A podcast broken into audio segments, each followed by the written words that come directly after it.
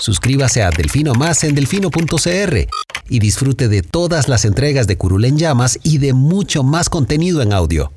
Delfino.cr El chuchinguismo político. Chuchenga, diputado, chuchenga. Si va a ser por nosotros que este país se puede ir a la mierda. Y en lugar de ponerle Instituto Nacional de las Mujeres, ponerle Instituto Nacional de las Lesbianas. No tengo dinero ni nada que dar.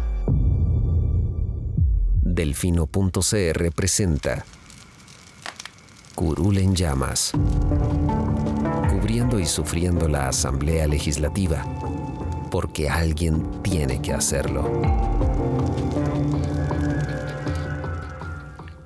Hola queridos seguidores de Delfino.cr en las plataformas de podcast. Mi nombre es Luis Madrigal, les hablo desde el 18 de octubre del 2019 en un nuevo episodio de Curul en Llamas, el podcast semanal donde les comentamos los eventos más importantes de la Asamblea Legislativa de la última semana. Me encuentro, como siempre, en compañía de May. Saludos. Saludos a todos, esperamos que se encuentren bien. Eh, bueno, Sebas, eh, tenemos agenda bastante llena para esta semana, así que pasemos de seguido a enlistar los temas.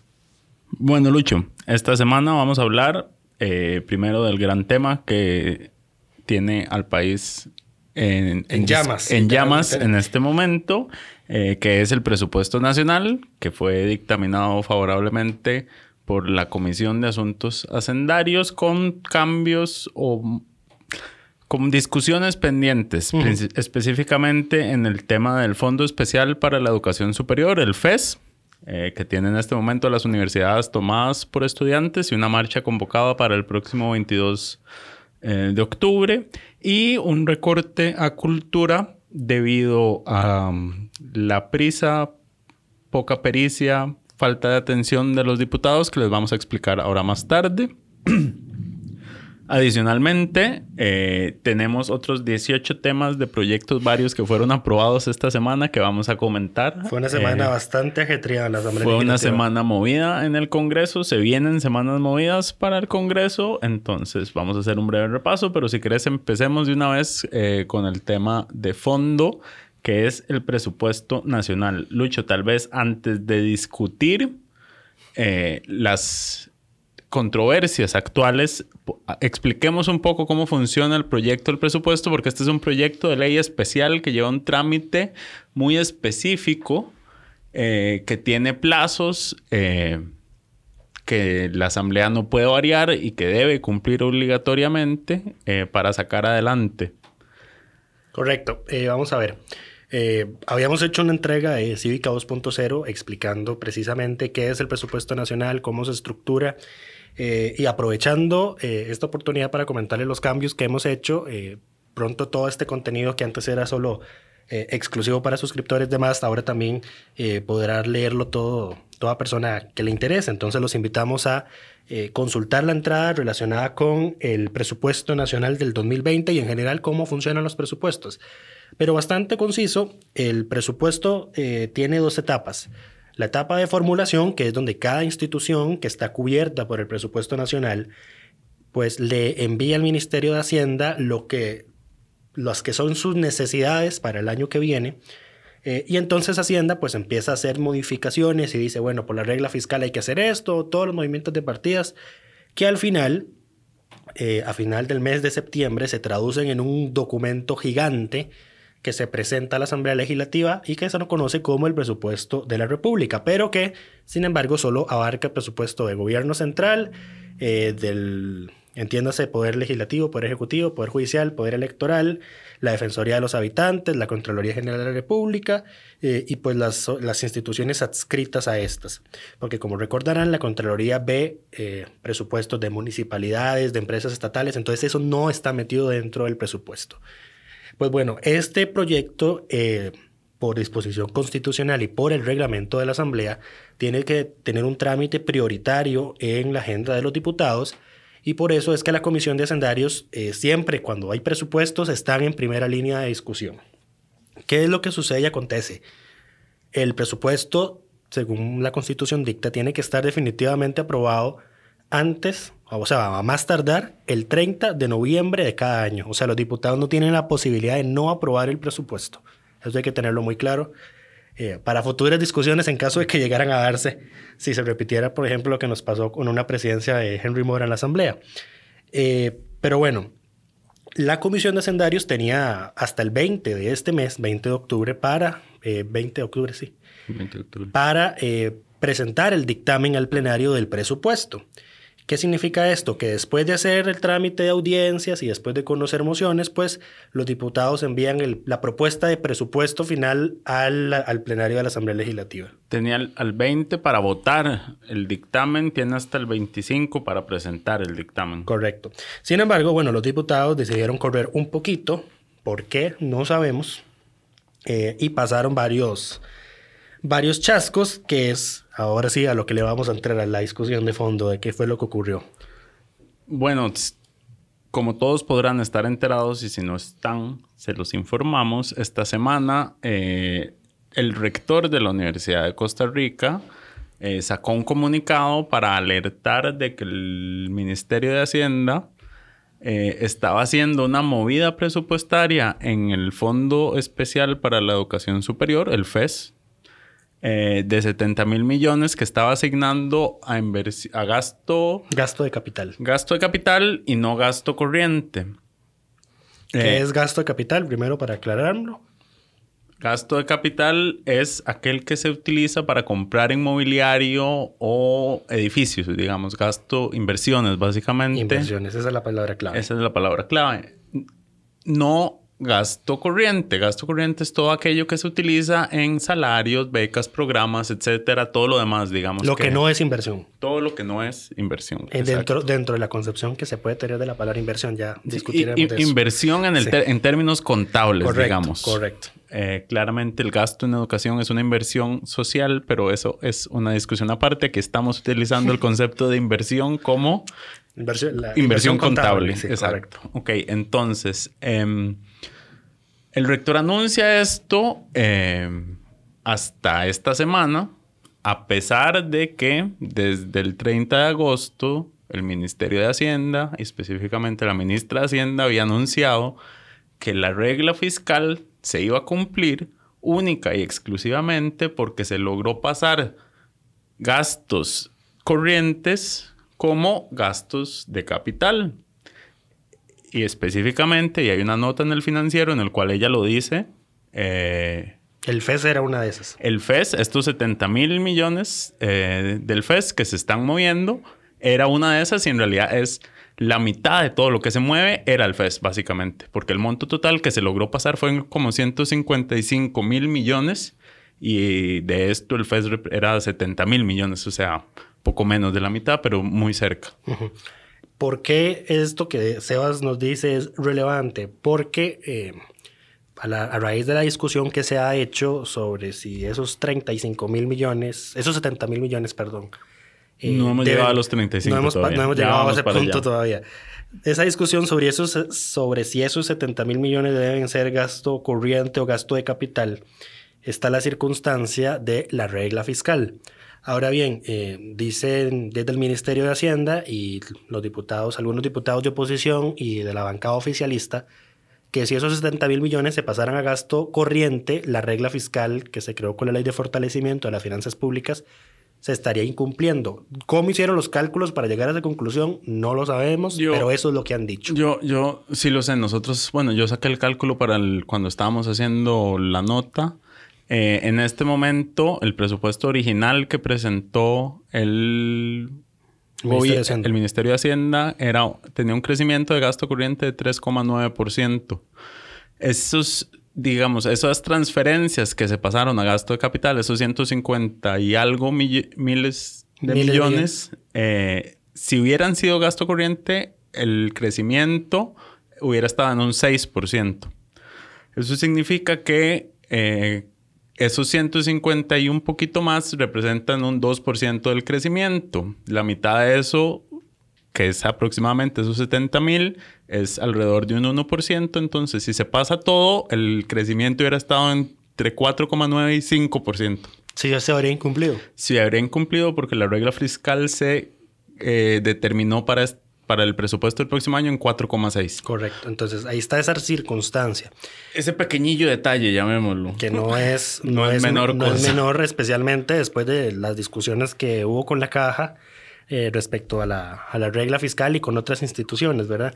Pero bueno, eh, ¿qué es lo que ocurre? Además, pongámonos un poquito en contexto. El FES es negociado por algo que se denomina la Comisión de Enlace, que está integrado por varios representantes del Poder Ejecutivo, incluido el Ministerio de Educación, el Ministerio de Ciencia y Tecnología, el Ministerio de Planificación, eh, hay Ministerio inclusive de, del MISIT. El MISIT tiene presencia. El MISIT. Están los rectores de las universidades, claramente. Eh, y de vez en cuando es costumbre que se mande algún representante del Ministerio de Hacienda. Eh, esto no es norma escrita, vamos a ver, esto es un asunto de costumbre y queda más o menos como que a discreción de quienes integran o no esta comisión. Pues bueno, para el FES del 2020, eh, los rectores y el gobierno negociaron eh, que el monto sería de 512.781 millones de colones, con una partida adicional para la Universidad Técnica Nacional por más de 35 mil millones. Porque la UTN no es parte del FES porque entró después, digamos, y entonces se consideró que si se iba a crear una universidad adicional, eh, se le tenía que dedicar recursos adicionales o aumentar el FES y se prefirió tratarlo como tema separado. Eh, y esto es así porque si metiesen formalmente a la UTN dentro del FES, pues la UCR y tal vez a otras universidades verían reducido el porcentaje que reciben. Pero bueno, este monto, eh, vamos a ver, recordemos además, primero, que en el 2019 el FES se recortó inconstitucionalmente, inconstitucionalmente en la Asamblea Legislativa por 10 mil millones.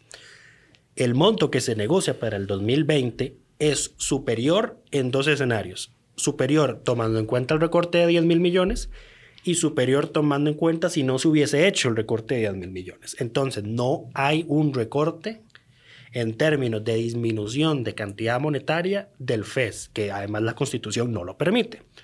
Pero igual se hizo el año pasado. Y por pero hay que destacar, Sebas, que en la Comisión de Sendarios este año finalmente aceptaron, reconocieron que ellos no tienen la potestad constitucional de recortar el FES porque la Asamblea únicamente puede tocar el monto, y entiéndase bien, el monto, en caso de que las universidades y el gobierno no se hayan eh, podido poner de acuerdo en el monto. Es la única forma en la que la Asamblea puede intervenir.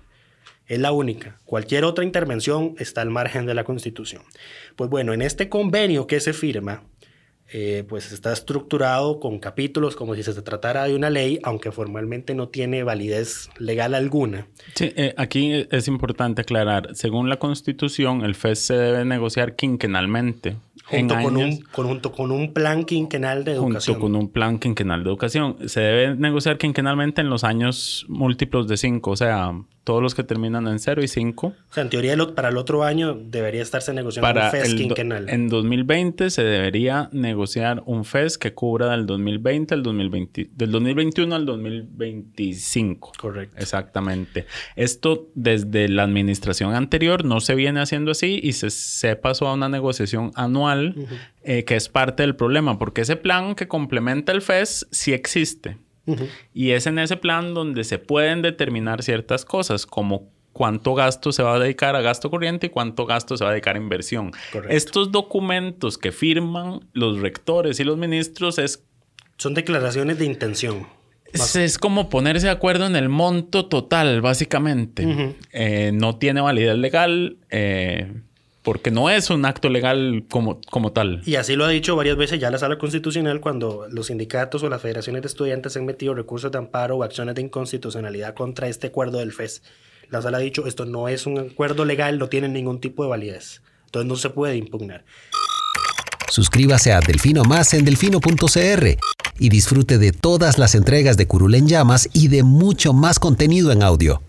Delfino.cr a lo que, a lo que quería llegar, pero para que todos nos pongamos la misma línea y bueno, ya cada quien se hará eh, pues idea de formar su propia opinión. Tenemos un documento, entonces, que en el capítulo primero dice monto del FES y presupuesto de la Universidad Técnica Nacional.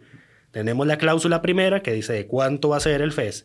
Y en ese mismo capítulo tenemos una cláusula quinta que dice, literalmente y abro comillas, las instituciones de educación superior estatal en su conjunto realizarán en el 2020 una inversión de capital estimada en 70 mil millones de colones y aquí cierro la cita.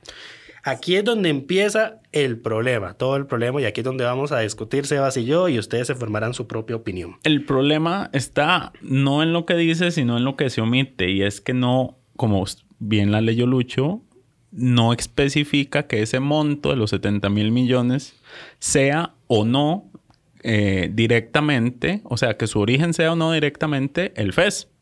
Entonces, las universidades, cuando formularon su presupuesto, entendieron, asumieron, en base a las discusiones que tuvieron para firmar este documento, que ese monto era un monto total, digamos, de parte del presupuesto total.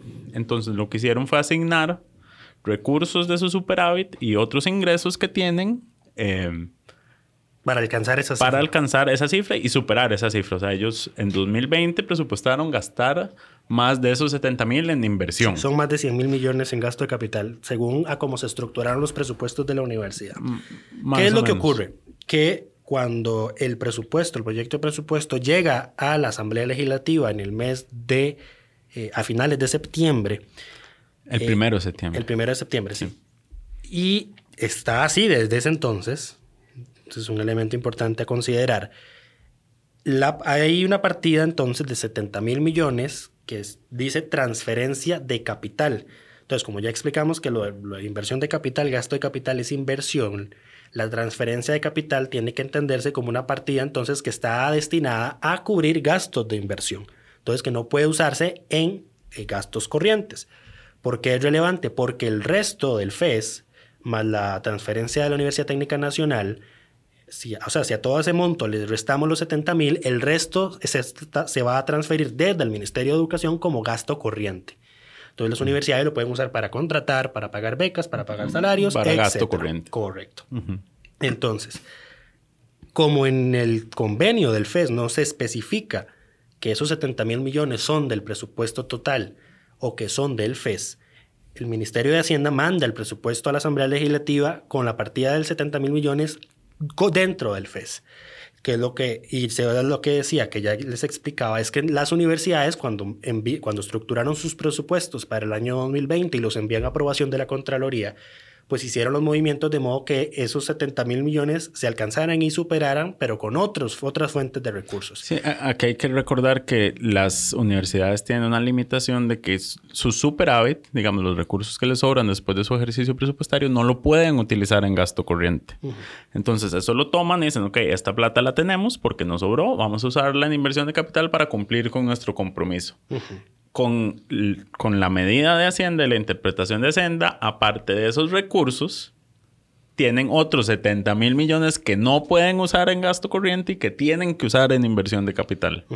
Por eso es que mm, no, no, es muy no es fácil decir simplemente, bueno, que las universidades manden un presupuesto extraordinario a la Contraloría haciendo reacomodo de partidas para que se acomoden con, o sea, que lo que tenían inicialmente previsto para gasto capital, que lo pasan a gasto corriente, no se puede. Eh, y es que es el, recordemos que es administración pública, entonces el tema no es tan sencillo como mm, pasarse la plata de un bolsillo a otro. Y aquí, y aquí vamos, y eso es lo que se conoce como el principio de legalidad, o sea, las instituciones del Estado solo pueden hacer lo que la ley expresamente les faculta hacer. Como eso no está permitido, no lo pueden hacer. Y aquí entonces, donde yo quiero mencionar un pronunciamiento que emite el Consejo Universitario de la UCR eh, ayer, jueves 17 de octubre, en el que cita un voto de 1993 de la Sala Constitucional y dice que supuestamente ese voto dice que el gobierno simplemente tiene que transferirle la plata a las universidades vía presupuesto, pues sin ningún indicativo de cómo lo tiene que usar. Esto no tiene ningún tipo de sentido por una razón muy sencilla por la ley de administración financiera y cualquier persona que haya medio ojeado cómo está estructurado el presupuesto de la República y el presupuesto de cualquier otra institución, sabe que hay una serie de clasificadores de gasto. Entonces, todo ese tipo de transferencias, todo ese tipo de gasto, pues o es, de, o es corriente o es de capital. En alguna de las dos tiene que ir. Entonces, no, no es como que se pueda crear una categoría nueva que diga transferencia especial para las universidades para que hagan lo que definieron según su presupuesto. Así no funciona. Porque recordemos que además, como eso es una transferencia que se hace desde el MEP, el MEP tiene que hacer una liquidación de presupuesto al año, que la Contraloría tiene que aprobar. Entonces, hay unas pautas expresas que regulen ese tipo de temas. Entonces, no, no es tan sencillo como ellos lo quieren pintar. Y tampoco es cierto, y esto sí lo quiero desmentir, que la, haya, que la sala haya dicho que simplemente se les da la plata. La sala dijo, las universidades tienen su competencia, su facultad de hacer su presupuesto, y ellas lo hicieron. Pero la transferencia de la plata desde el, del fondo es una transferencia desde el MEP y por ende el Ministerio de Educación y el gobierno en sí tiene que cumplir lo que dice la ley sobre presupuestos. Ahora, aquí lo importante es qué es lo que no puede hacer el gobierno, digamos, y en, en qué es lo que se basa la autonomía el gobierno no puede decirle a la universidad, usted va a agarrar el 20% de su presupuesto, lo va a usar para pagarle a estos docentes o a estas carreras o cosas de la operación interna. Pero lo que sí se puede determinar, y aquí estamos de nuevo en el problema de que el plan no define o no incluye los montos del FES porque no se negoció quinquenalmente, eh, no define cuánto se debe distribuir del FES en gasto corriente y en inversión, porque eso sí constitucionalmente está, sí tiene validez. Sí, tiene validez. O sea, en la negociación, el gobierno con las universidades pueden definir cuánto se va a dedicar a qué del FES específicamente. Ahora, lo que pasa es que en este caso no quedó, eh, uno, no quedó en un plan quinquenal que no existe. Eh, y no está incluido en el documento del, del el plan nacional. La declaratoria de intenciones. No, no, no la declaratoria. El, acuerdo del FES. No, no, no, en el otro, en el plan de desarrollo de la educación superior. Hay un plan 2016-2020 que sí existe, pero que no incluye montos financieros y que es ahí donde debería estar incluido. Vamos a ver, la constitución demanda que se tiene que estructurar ese plan quinquenal pero no solo en términos monetarios. O sea, lo que dice es que ese es un plan de, pues, de cómo se va a desarrollar la educación eh, superior universitaria durante ese quinquenio y que entonces adicional a esas propuestas se tiene que agregar la plata que se necesita para cumplir esas metas. Entonces, ese documento completo y en su conjunto sí tiene una validez, una validez legal porque es de rango constitucional. Pero como en este país la, gente hace lo que le da la gana, entonces salen con un acuerdo cada año del FES que no tiene ninguna validez legal eh, y entonces hay un meollo ahora porque se les dificulta reclamar.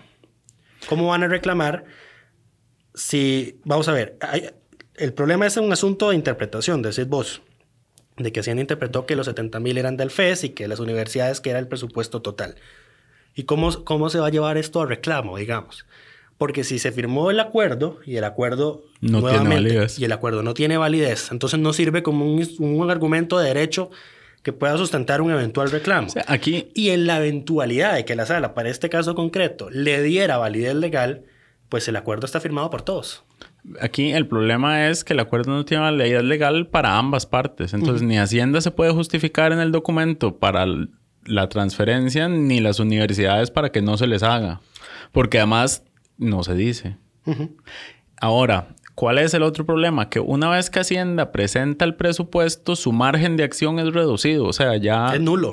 Ya no puede hacer nada más que pedirle a los diputados que hagan las correcciones que sean necesarias. Y aquí hay que señalar, Hacienda tiene, o sea, este proyecto se presentó el primero de septiembre.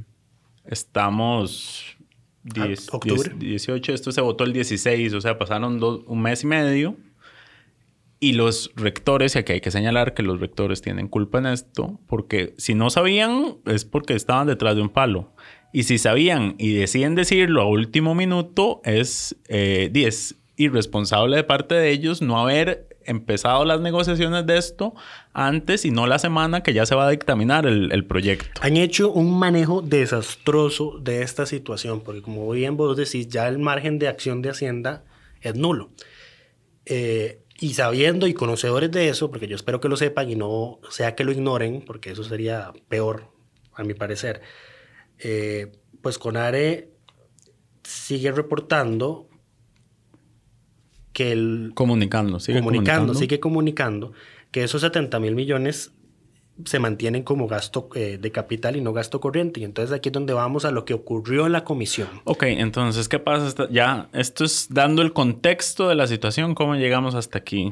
Ahora sí, esta semana se denuncia, entonces en la comisión de hacendarios se dan por enterados, se presentan varias mociones para tratar de hacer este movimiento. Los rectores fueron a la comisión. Los Es- rectores hicieron un ahí. receso para escucharlos inclusive. Estuvieron ahí presentes, se presentan varias mociones, las primeras se rechazan, se negocia. Se rechazan, y ya, eh, dejémoslo claro, se rechazan las que prendían, la que, las que pretendían convertir los 70 mil de gasto de capital a gasto corriente porque se pasaría a incumplir la regla fiscal. Por eso es que se rechazan. Sí, pero también inicialmente hubo una que pasaba 36, o sea, que pasaba la mitad y también fue inicialmente La- rechazada. si no me equivoco, era de Enrique Sánchez, eh, pero sí, se rechazó en la primera Se- sesión de hacendarios de ese día. Se rechaza. Que fue en la mañana, sí. Se negocia eh, y se ponen de acuerdo y se vota una moción para que sea únicamente la mitad del monto lo que quede como transferencia de capital. Lo, lo que ocurrió fue que la, la moción esta que se rechazó se revisó luego en la sesión de la tarde. Entonces la revisión se ganó, se volvió a votar la votación y entonces sí se hizo la conversión de, 30, y- de 70 a 35 para que 35 pasen a gasto corriente y 35 queden en gasto de capital. ¿Qué es lo que, y, por, lo, por lo que mencionaba Conare, Conare sigue reportando y emitiendo comunicados de prensa eh, diciendo que la Asamblea pues, mantiene esta cosa en los 70 mil millones, que ya no es así. Y también eh, me parece cuestionable que fueron muy rápidos para hacer los cálculos de afectación de mantener los 70 mil millones en gasto de capital, pero no lo han hecho, no han dicho, y a pesar de que personalmente se los pedí, que explicaran cómo quedan ahora con los 35 mil millones, porque si la, si la afectación, por ejemplo, creo que era el tecnológico que decía, bueno, solo podríamos funcionar 10 meses. Bueno, ¿cuánto van a poder operar ahora? Ah, Les es ahora más fácil hacer un presupuesto extraordinario para que la Contraloría se los apruebe y hacer reacondicionamiento de partidas. Bueno, no, no se han respondido esas preguntas porque se sigue con lo de los 70 mil. Bueno, se, sigue, un- se sigue invitando a hacer manifestaciones a casa presidencial como si el presidente puede hacer algo.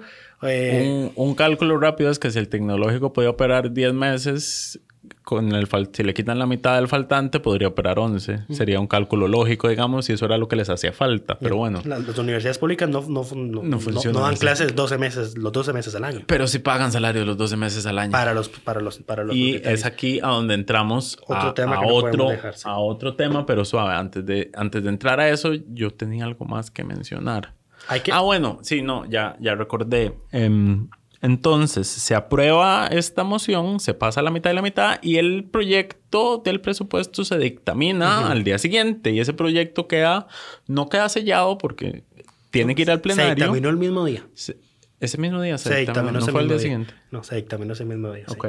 Eh, bueno, ese mismo día se dictamina y ahora pasa a plenario y en plenario el margen de acción sigue siendo poco. Y es que, y esto hay que explicarlo. Eh, nuevamente, el proyecto de presupuesto es un proyecto especial, eh, con trámite muy definido.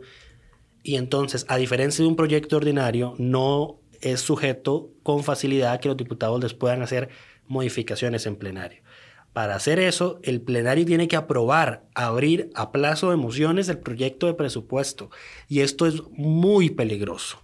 Porque es muy peligroso, Porque la, la, pues, porque en el plenario tienen voz y voto 57. Bueno, si quitamos a Víctor y a, que no están 55.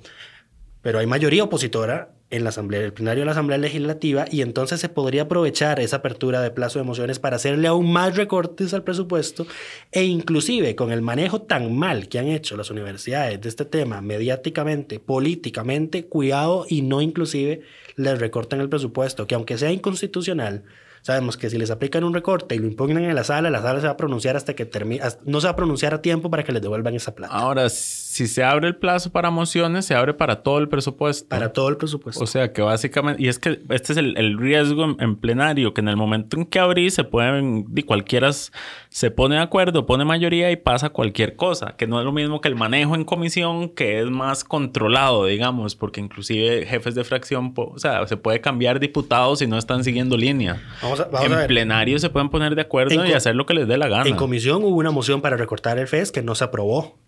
Y perfectamente podrían aprobarla en el plenario.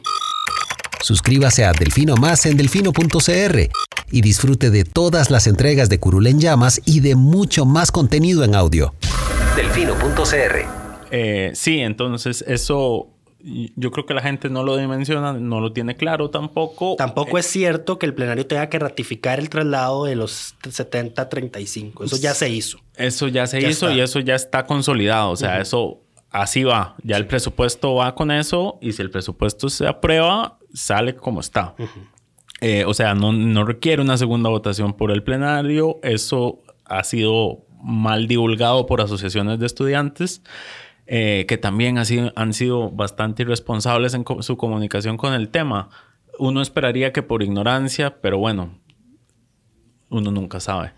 Em, ahora, a lo que íbamos con el tema de los salarios, y es que más allá de esta situación coyuntural, y uno esperaría que con el ajuste de la mitad del monto, eh, bueno, esperaría dos cosas. Uno, que los rectores hayan aprendido a que todo compromiso tiene que quedar por escrito explícitamente de dónde va a salir.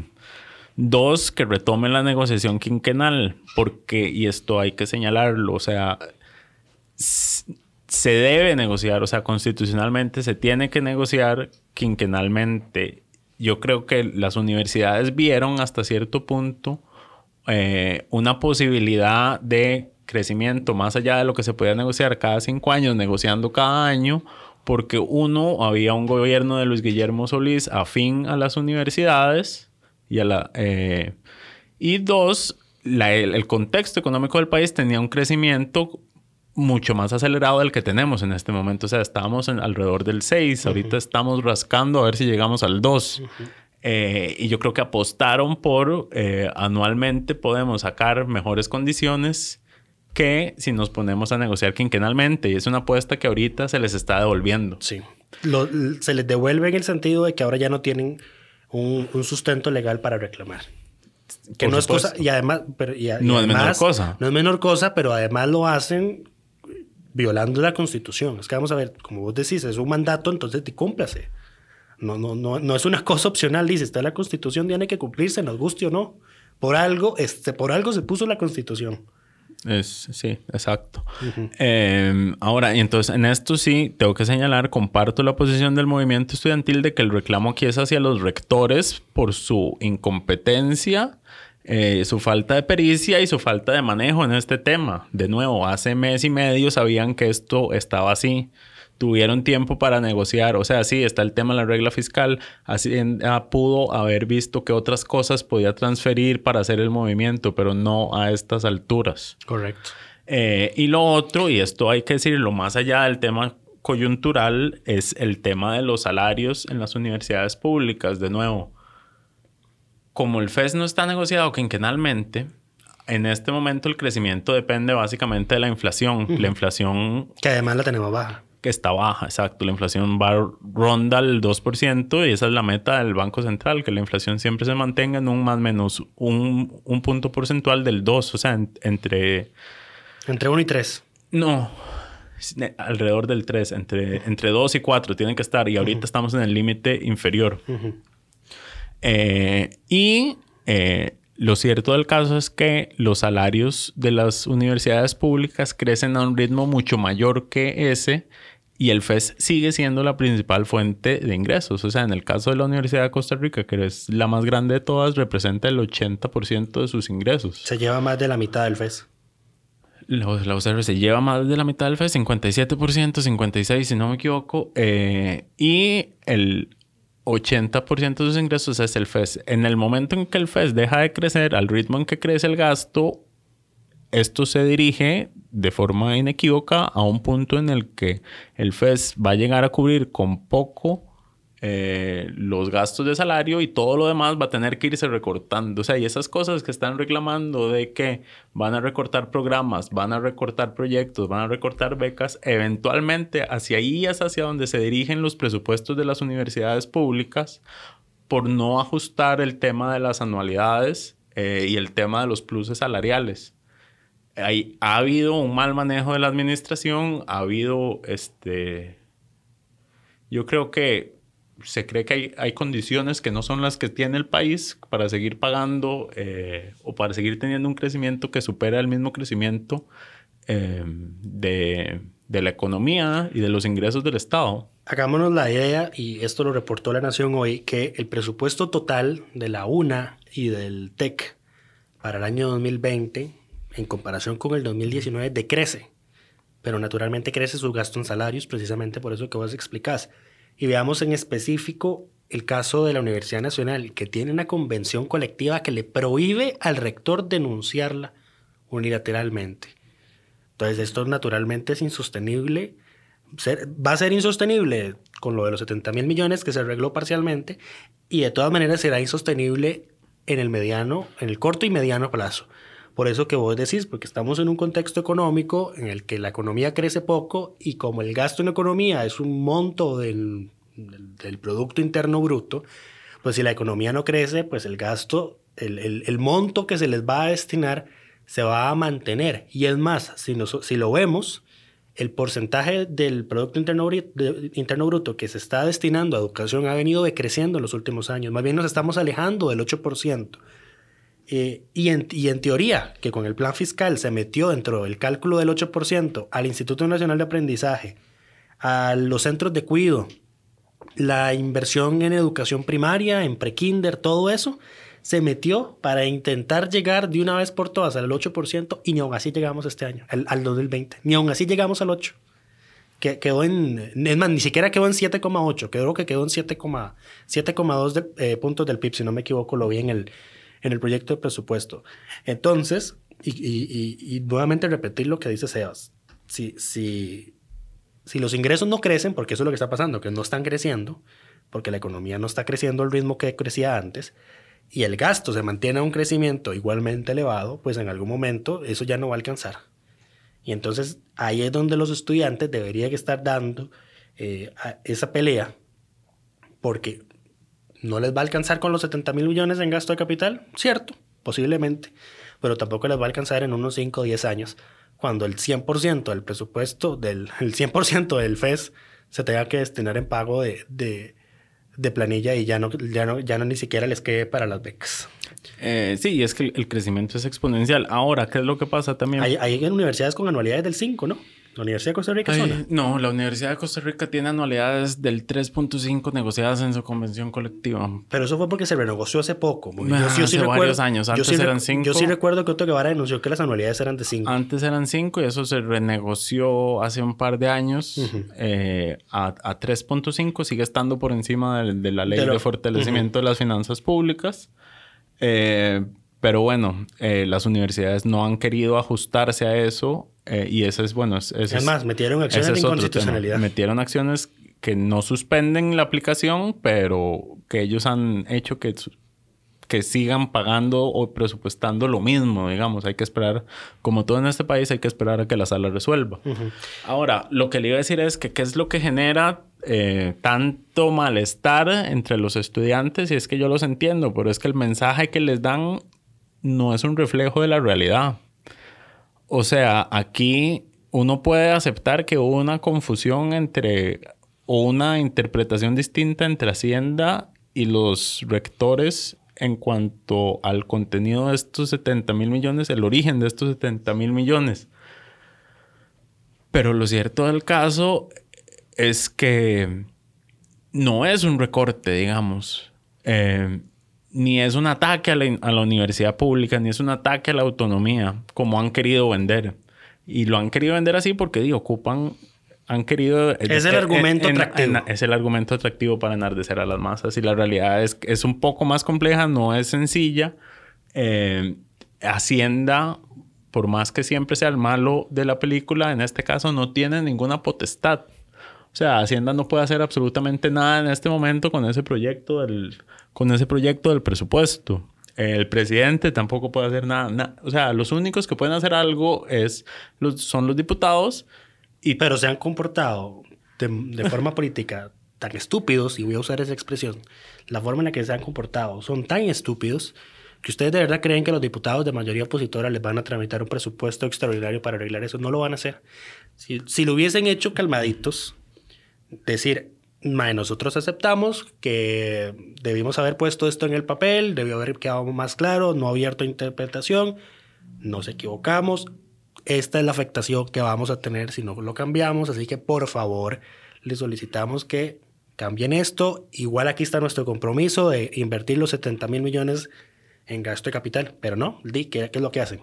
Le tiran, le tiran a los universitarios encima al Ejecutivo y a la Asamblea. Y ahora, Así no se hace política. Y, y Alberto Salom, que fue diputado, debería saberlo. Manda huevo. Y aquí, y es importante señalar, porque este, este capítulo se llama Tormenta Perfecta, porque es que se juntan todas las condiciones para, para generar más, más, malestar. Y es lo otro que pasó con el presupuesto esta misma semana. Los diputados, eh, por estar corriendo, eh, aprobaron y dejaron en firme una moción que le recorta 255 millones al Ministerio de Cultura. Uh -huh. ¿Qué es lo que pasa? La diputada del PUSC, Shirley Díaz. Shirley Díaz presenta una moción en la que pide que se le recorten estos 255 millones a cultura para que se pasen a las asociaciones de desarrollo. Correcto. Asociaciones de desarrollo. Eh, para que se le pase a las asociaciones de desarrollo. Esa moción se aprueba inicialmente. Otros diputados piden, eh, específicamente Laura Guido del PAC, creo que es, mete una moción para que se revise. Se aprueba la moción de revisión y a la hora de votar de nuevo esta moción, en lugar de votar la en contra, la votan a favor sí. por ir corriendo. Hay que, hay que tener claro que lo que ocurre este día, ese, ese fue el día en el, el día que, que, corrieron. El día que corrieron, que hubo dos sesiones, que hubo plenario con un montón de proyectos por conocer. Entonces fue un día pues bastante cansado. Y ya de por sí con ese cansancio, que había que terminar de conocer las mociones que estaban presentadas, eh, y eso es un trámite muy rápido. Cualquiera que vea cinco minutos de la transmisión de hacendarios del, del martes, si no me equivoco, pues lo, pues lo, lo verá. En, en cuestión de cinco minutos se ven 8, 10, 10 mociones. Entonces, un grupo de diputados, porque la integración cambió entre, la, entre las dos sesiones, eh, pues aprueba la moción. Ya en la tarde se pide que se revise porque se explican las consecuencias negativas que tiene para el sector cultura, eh, específicamente para eh, algo que se conoce como el FAUNO, que es un fondo que eh, se usa para financiar proyectos audiovisuales y cinematográficos y que paradójicamente, minutos antes de que la Comisión de Sondarios sesionara eh, nuevamente en la noche, en la Comisión Plena Primera se eh, había proyectado un documental relacionado con la romería de, que se hace a la Virgen de Los Ángeles, pero en la zona sur. Entonces, y ese documental se, se creó gracias a financiamiento del Fauno y el proyecto de, para declarar eh, patrimonio cultural esa romería se aprobó en, en, segundo debate en esa comisión y, al, y minutos después se estaba recortando la plata de ese fondo. Eh, también hay que mencionar que afecta al Festival Nacional de las Artes de 2020 y eh, a, afecta a la contratación de profesionales que den seguimiento a los proyectos de los centros cívicos eh, para la paz. Y el, el, bien lo explicabas vos y yo, yo, francamente ese día sentía demasiada congoja. Yo no llevaba por dónde empezar a escribir esa, esa nota de lo que había ocurrido, pues porque francamente es muy es muy difícil de entender que nueve diputados confundan la votación.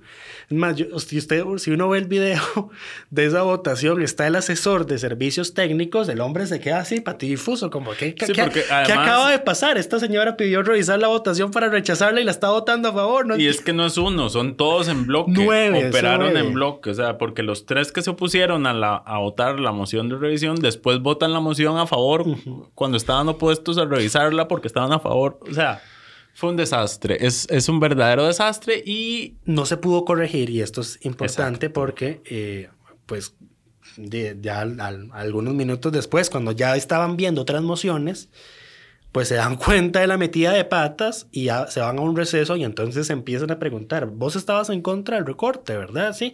Y entonces y al final eran, eran seis contra tres.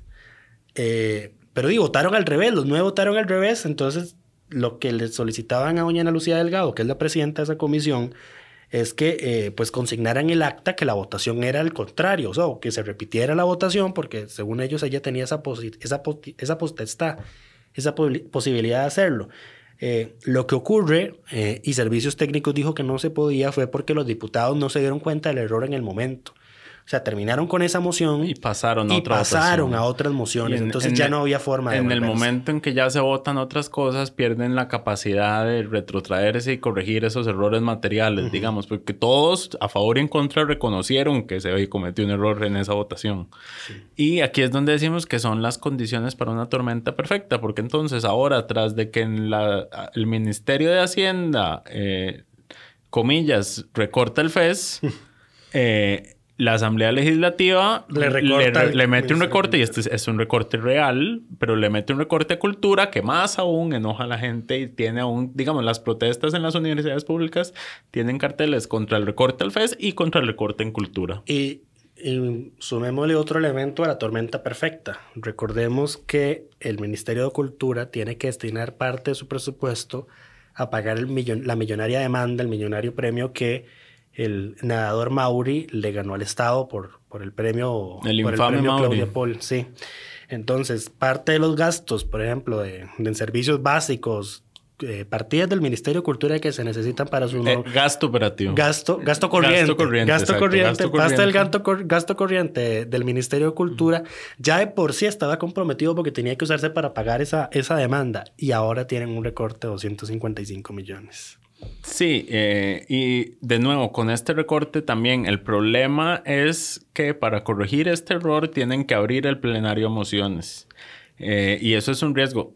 A ver, si, si una mayoría calificada de diputados se pone de acuerdo y asegura que solo se va a hacer eso y nada más y todos se comprometen, pero es que uno no puede, no puede, no puede confiar, digamos. En los, en los tiempos de Otto Guevara se, se tomaban ese tipo de, de acuerdos y pues claramente es que es muy difícil poner de acuerdo 57 y muchas veces los jefes de fracción no hablan por toda su fracción.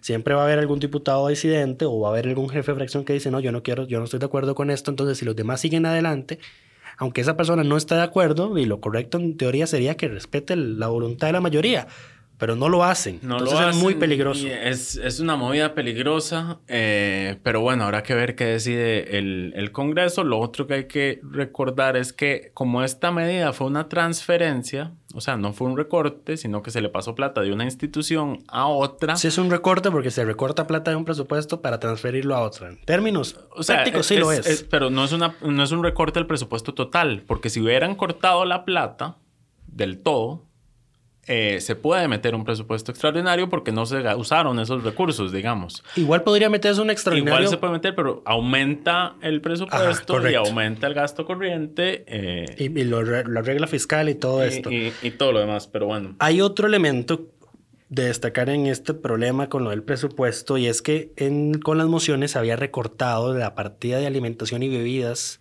de, las, de los poderes del Estado y luego tuvieron que echarla para atrás porque se dieron cuenta que la moción pues le había recortado plata al ¿Qué? programa de protección de víctimas y testigos del Poder Judicial, a la defensa pública, a la Cancillería, Sí, que, que, que dentro de esas partidas habían no solo lo que ellos pensaban que había.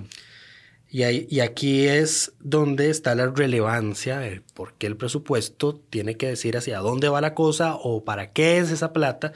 Porque si nada más se pone ahí eh, alimentos y bebidas, di, pues es muy fácil llegar a concluir, ah, es que todos los días les dan un casado ahí, eh, un- un- un- un- una comida buenísima. Y di, esas cosas lo que se hacen es usar para comprar café, galletas y azúcar que es lo que le dan a uno cuando uno va a alguna reunión con alguna persona, algún jerarca en una institución pública. Eso es lo que le dan. Y un vaso de agua. No es mayor cosa. Entonces, como la Corte y otras instituciones le notificaron a la comisión que habían metido las patas, pues corrigieron y ahí sí no, en esa corrección no, no la, no, no, no la arruinaron, por así decirlo. E- Esa sí la lograron salvar porque si no sería además el Poder Judicial en contra. Sí. Para terminar de sumar, pero bueno. Es momento de pasar a la larga lista de... Vamos, la, la vamos a hacer a modo de resumen porque ya sabemos que el podcast está un poquito largo ya este momento. De los proyectos eh, que se aprobaron esta semana. Oigan bien, 14 proyectos en segundo debate. Creo que don Carlos Ricardo está enfocado en romper todos los récords, todas las estadísticas que hay de Pues, proyectos está- aprobados. Está enfocado en muchas cosas, pero no en lo que importa, diría un amigo mío. Hagamos, hagámoslo a modo de resumen. Se aprobó en segundo debate el proyecto de ley para eh, la reestructuración de Habdeba. Eh, entre paréntesis, despidos, que como les habíamos explicado en el podcast anterior, eh, pues solo los funcionarios, operarios, gerentes están protegidos. Solo los gerentes de, están de- protegidos. de- ¿Cómo se llama esto? Sí, solo los gerentes o los fiscalizadores de tener un despido express, digamos. Ahora los funcionarios de HAPD van a tener un mes para optar por alguna de las alternativas de salida que se otorgan en el proyecto de ley que se aprobó. O- Eh, pues caso contrario, se van con sus Sin- prestaciones normales. O sea, no van a tener beneficio bono. adicional. Correcto. Eh, El plenario probó, hay que mencionarlo, el informe de investigación sobre la carrera marina civil de la Universidad de Costa Rica, Cierto. eh, que lo pueden encontrar a detalle en nuestra sección de hoy. Se aprobó en segundo debate una reforma que pasa de 9 a 11 los miembros de Incopesca, que es un proyecto de la agenda OCDE que ya está pronto a terminar eh, los proyectos que hacen falta en la Asamblea Legislativa. Se incluye el Ministerio de Ambiente y se incluye el Ministerio de Comercio Exterior. Se aprobó en segundo debate la ley para dar bonos de vivienda a los residentes de las islas y específicamente a, los, a quienes residen en las islas del Golfo de Nicoya sin que necesiten un estudio técnico previo del Sistema Nacional de Áreas de Conservación. También se aprobó en segundo debate la ley que pospone por 18 meses la creación de la jurisdicción especializada en crimen organizado del Poder Judicial, eh, que inicialmente tenía que entrar a regir 12 meses después de que se aprobó, pero el Poder Judicial no tiene plata y no ha terminado la capacitación y el proyecto estaba muy caro. Eran más de 44 mil millones de colones. Entonces, con este proyecto se extiende el plazo de 18 meses más y se hacen algunas reformas para reducir los gastos. El proyecto de uniones civiles del Partido Unidad Social Cristiana que se presentó el año pasado se desechó. Eh, no es el mismo que el proyecto que no llegó a ver la luz, pero sí era uno más, más o menos parecido. No es lo mismo, pero era igual. No es lo mismo, pero era igual, sí. Se aprobó en segundo debate el, la declaratoria de benemeritazgo de la fuerza pública. Se aprobó también en segundo debate el proyecto de supervisión consolidada que lo que pretende es evitar que tengamos un nuevo caso Aldesa en su futuro. Que Aldesa ya volvió a las andanzas y ya anda volviendo a vender. Ahí anda. Volvió a, a su comercio. Pero ahora las superintendencias van a poder eh, fiscalizar no solo al de esa bolsa de valores, por ejemplo, la, No, a todo el la conglomerado. Sujeval, sino a todo su conglomerado, todo lo que le pueda causar alguna inestabilidad financiera en el futuro. Se aprobó también la exoneración a las asadas de pagar impuestos sobre la renta y ahora está la discusión de si se le ex- exonera también del IVA, porque el- algunas asadas lo que pagan de IVA son 2.500 colones y contratar un contador para eso pues es estúpido, no tiene sentido. Se aprobó en segundo debate la creación de un registro de objetos espaciales en el Registro Nacional, proyecto de Pedro Muñoz. Eh, se aprobó en segundo debate un proyecto que le quita al Consejo Nacional de la Persona Joven el- la obligación de ejecutar una parte de las utilidades de los juegos de azar de la Junta de Protección Social, porque como no, no tenían músculo operativo para hacer eso, pues ahora esa función se traslada a la Junta. Eh, y en primer debate se aprobó una reforma integral a la ley de VIH-Sida, cuya última reforma fue en 1998, que entre lo más destacado establece pruebas de VIH obligatorias para las mujeres embarazadas, eh, obligatoriedad que se quiso eliminar al último momento en el plenario, pero que no se logró.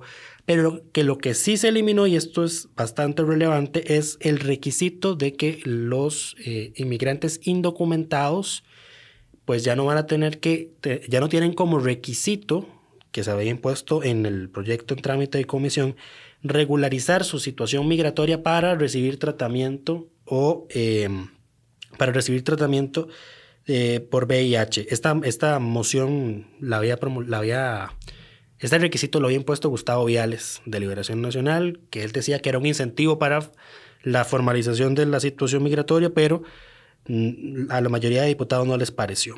Y por último, eh, hay una situación con un proyecto OCDE, que es el de seguros de depósito, que es, vamos a ver, vamos a ver si algún banco quiebra, en teoría, y tiene un seguro de depósito, si a usted le garantiza ese seguro que usted va, va a tener su dinero de vuelta en algún momento, que es más o menos la garantía estatal que tenemos con la banca pública. Este proyecto tenía que estar presentado más tardar este viernes eh, y ahora que un grupo de diputados había ido a París para ver cómo está lo del avance de la incorporación, la OCDE les advirtió que este proyecto todavía no se había presentado, que estábamos corriendo contra el tiempo y que sin ese proyecto no podemos entrar a la OCDE. Eh, y es ah, bastante gracioso porque estos diputados dijeron que ellos no podían presentar el proyecto porque la OCDE les dijo que tenía que ser del Ejecutivo. La OCDE solo negocia con el Ejecutivo, ustedes simplemente aprueban leyes. Pero eso no les impidió presentar ayer un proyecto de ley sobre seguros de depósito y nos esperaron a que este viernes el Ejecutivo presentara el suyo. Adicionalmente, eh, la comisión que estudia el proyecto de empleo público eh, decidió ponerle pausa a su avance y, dado los errores y faltas que se han encontrado a lo largo del camino, solicitarle al Poder Ejecutivo que presente un nuevo proyecto. Esto es importante porque los diputados deciden no ser ellos quienes reforman y cambian el proyecto a su antojo, sino que le piden al Ejecutivo que asuma el costo político de este proyecto eh, y presente, lo presente bajo mejores condiciones a las que tenía eh, actualmente. Majestuosa movida en tiempos en los que se acercan las elecciones municipales. Nada tontos, nada tontos, porque además les dieron dos meses para esto, lo que significa que el, el, Ejecutivo tiene que presentar un nuevo proyecto de empleo público a más tardar en diciembre. Y en sesiones extraordinarias. Exacto. Pero bueno, eso es todo. Esperamos Eh, que terminamos, hayan disfrutado, ¿sí? Terminamos con el diputado de Ah, la cierto. semana. Esta semana se lo vamos a dar a la diputada del PIN, Patricia Villegas. Patricia Villegas, por recordarnos que los diputados son humanos eh, en su emotiva eh, y sincera eh, manifestación de agradecimiento ante la aprobación de este proyecto de la reforma a la ley de VIH-Sida.